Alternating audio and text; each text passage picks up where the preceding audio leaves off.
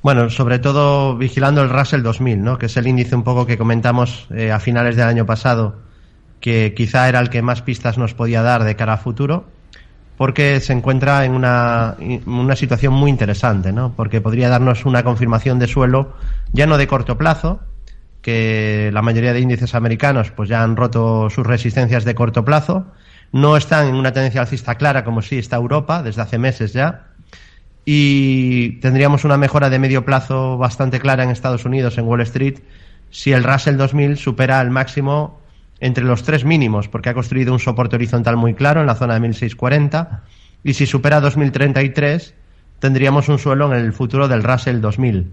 Eh, no hay que olvidar que es un índice de, de acciones pequeñas y medianas, que es un índice muy representativo de la bolsa americana. Esto no es el Dow Jones, que tiene 30 empresas.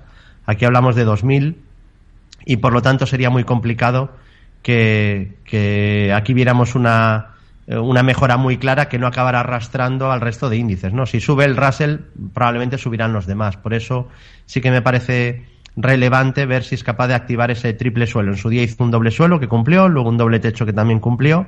Ha roto una resistencia eh, intermedia que era la zona 1905 y le quedan esos 2033 o los máximos de agosto, ¿no? Porque como hablamos de un futuro, dependiendo de si se mira el índice, el mini, el futuro, el nivel varía, pero quedémonos con superar máximos del 16 de agosto.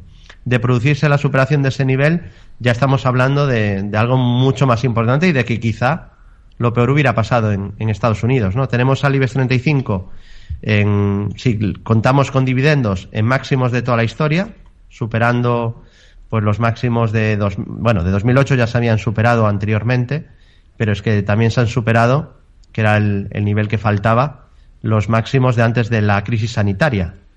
Con lo cual, pues lo tenemos en su vida libre, ¿no? Aquí estoy enseñando el gráfico vía YouTube David Galán. Y bueno, pues ya vemos que se ha superado el máximo de antes de la crisis sanitaria, que ya digo, eran los máximos de la historia en el IBEX con dividendos incluidos, porque obviamente el IBEX normal sin dividendos está lejísimos de máximos de 2007, pero contando los dividendos que cobran los inversores que invierten en las acciones de la bolsa española, hmm. pues está máximos, ¿no? Y eso sí, muy lejos de soportes, ¿no? No le vendría mal un descanso porque el rally que se ha metido el IBEX desde los mínimos y bueno, Europa en general ha sido espectacular, histórico, subidas tremendas que han llevado a varios índices ya a estar en máximos de toda la historia, como el, una de las bolsas más importantes del mundo, Reino Unido, también está en máximos de toda su historia y otros cercanos o acercándose también a máximos de la historia. El, DAX, que luego veremos, no está tan lejos tampoco, ¿no?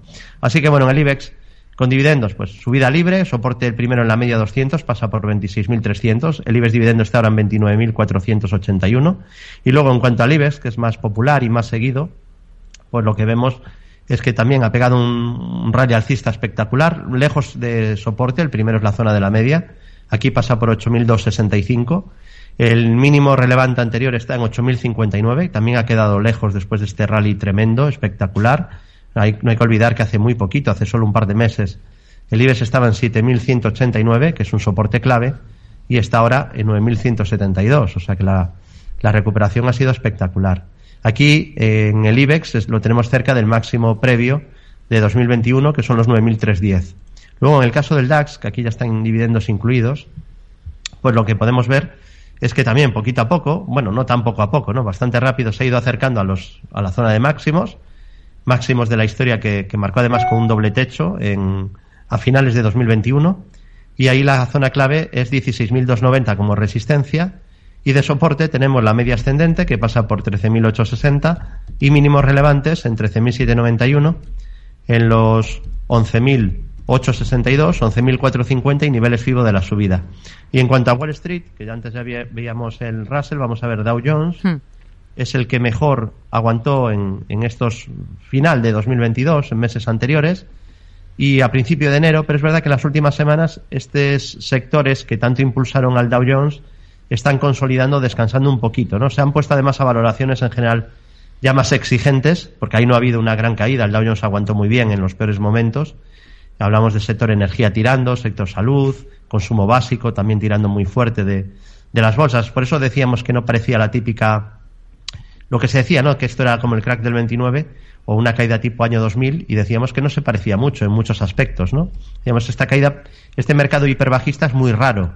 Y decíamos que era muy raro por, por esos motivos, ¿no? Muchos sectores subiendo, eh, incluso sectores que normalmente en una crisis muy dura no lo hacen bien. Teníamos Caterpillar, por ejemplo, que es cíclico puro y duro, atacando máximos de toda la historia, ¿no? Entonces, era un poco raro, ¿no? Creo que la situación ahora es un poco más, eh, está un poco más clara, ¿no? Y con Europa tirando muy fuerte, el Dow Jones, pues consolidando después de la subida previa, ahora le cuesta un poquito más, después de la vela que dejó el 13 de diciembre, marcando resistencia en 34.712, y luego tendríamos resistencias en 35.492, 35.824 o 36.000 952 puntos. Bueno, soporte en la media pasa por 32.577, en mínimos relevantes como 31.727 o en los mínimos del doble suelo que generó en octubre, en momentos de mucho, mucho, mucho pesimismo, en 28.660. En cuanto al SP500, índice director de las bolsas mundiales, pues tenemos al SP500 que ha roto por fin esa bajista que decíamos que era importante superar.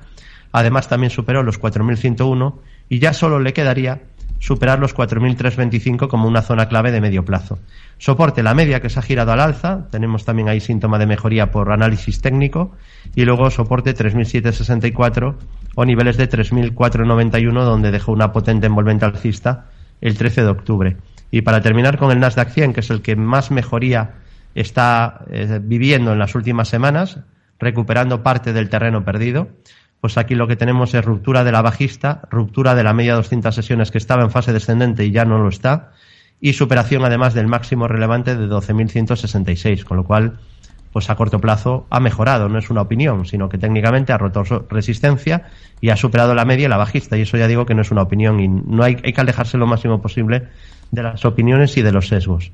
Le queda, es verdad, de medio plazo la resistencia de 13.725 y como soporte veremos si la media que se está girando al alza pasa a ser soporte, también soporte en 11.251, en 10.671 puntos y en los mínimos de envolvente alcista también del 13 de octubre, que era un nivel importante en índices americanos y en muchas acciones, en 10.440, que además coincidía con el nivel FIBO clave de toda la subida previa. En ese escenario que comentamos que podía darse de una corrección a niveles FIBO para quizá luego ver si podían volver las subidas. ¿no? Hmm. Las subidas habían sido demasiado verticales y se hizo la típica eh, corrección o, caída a niveles FIBO. Lo que pasa que tanta subida tan fuerte, pues una corrección simplemente al primer FIBO o al 50% de la subida suponía una corrección importante. Y una cosita más solo. Sí. No es verdad que solo estén mejorando valores castigados y los, las acciones que peor lo hicieron, porque cualquier inversor que sepa o use análisis técnico y herramientas profesionales, pues verá que ha habido una mejoría muy clara en, la línea D, por ejemplo, y en el fondo de mercado y en el porcentaje de acciones que suben dentro de cada índice, con lo cual no, no es cierto, y en índices equiponderados, etcétera, etcétera, ¿no? Hmm. Lo digo porque no todo el mundo usa análisis técnico y a veces se habla de oídas. Ha mejorado el fondo de mercado, no es solo que estén rebotando valores que habían sido previamente castigados.